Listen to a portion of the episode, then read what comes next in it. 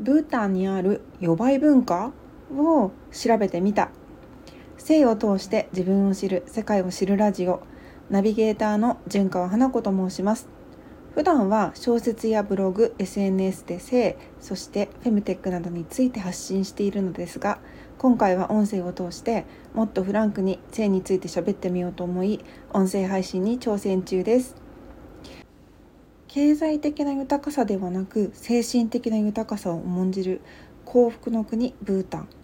ね、このブータンの地方では予売が今でも行われ行われていることについてちょっと調べてみたのでシェアしていきたいと思います。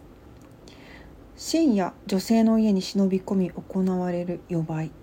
何とも言えない怖いというか一方的な響きがするんですけど私の友人があのブータンで働いていた時予売っていうか夜にね男性が訪れてくることは本当にあったそうなんです。しかもあの面白いんですけど既婚者もやってくるらしいんですよ。もちろんあの強引な感じで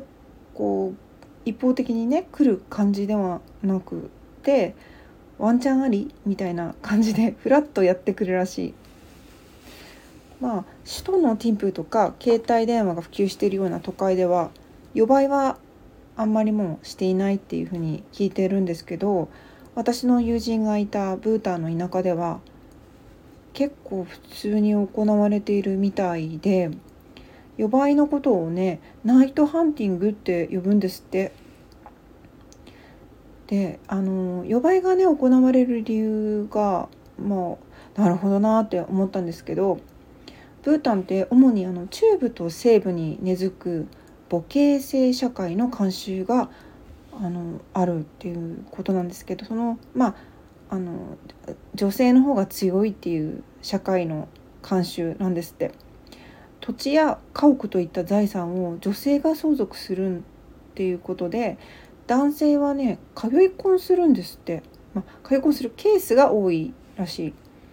であの予売というかね、まあ、男性がねいいなと思った女性の家に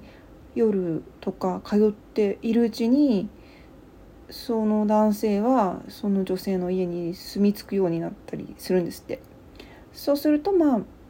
自然でうん自然な成り行きで、まあ、結婚婿入りの感じになっていくみたいなんですけどまあそうなるとまあ、必然的に男性は立場が弱くなるそうなんですよね。女性は経済的に男性に頼る必要はないですし財力や発言力もかなりあるらしいです。でもまあもし子供が生まれてもその女性のねいる村全体で子供を育てるらしいので男性は責任を持つ必要がなくてあの家を追い出されるっていう場合もある結構あるらしいですね。うんまあのブータン離婚率も相当高くて再婚率もかなり高いなので男性も女性もうん結婚は一応するみたいなんですけど離婚とか再再婚とかっていうのにあまりそのタブー感というかハードルは低いようなイメージですね。うんで日本でも主にね農村とかあの漁業をする村とかでは予売っていうのは行われていたらしいんですよ。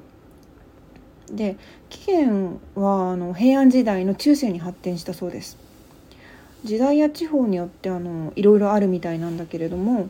年上の女性が童貞の男性の手ほどきをすることもあったみたいですし反対にあの祭りの夜にね女性の方からあの目当ての男性をこうお誘いする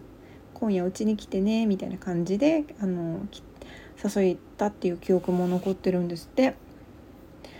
うん、晴れとけっていう言葉聞いたことあると思うんですけど晴れっていうのはお祭りのようなそういった、うん、時にあの性教育や庶民の不満のガス抜きの役割も果たしていたみたいですね。そうなってくるとまあ父親が父親がわからない赤ん坊赤ちゃんも生まれたそうなんですけどブータン同様子供は村全体で大事に育てられたみたいです。うん子供をね育てるって本当に大変なことだと思うんですよね。でもみんなで子供を育てるって考えたらいろいろな不安やストレスも軽減できるって思いましたブータンは他にもね一夫多妻だったりその逆の一妻多夫の文化のあの存在もあるんですよね。で離婚率もさっき言ったみたいに高いでまあ再婚率の高さもすごく高いこうおおらかなその幸福の国のブータン一見その言葉だけをこう単語だけ聞くと「ワオ!」みたいな感じするんですけどこれがねまたねあのちゃんとこう理にかなってこうなってるんだなっていうのが調べていくと分かるんですよね。それがもう面白くて、うん、このことについても今後話していければいいなって思っています。今回話した性にまつわる出来事や情報をノートの記事でも書いています。また「フィーリングといえばお相手はポルノ依存症」というコメディ小説が絶賛 Amazon の電子書籍 Kindle そしてあのねついにあの、本ができたんですよ。私のプロフィール欄にホームページやリンクなども貼っておきますので、まあ、あのちょっとあの本の方はねあの数量限定なので一度あの今日の夜の24時までにあの締め切らさせていただきますのでお時間のある時に是非クリックまた読んでいただければ光栄です。Kindle の方はいつでも購入できますので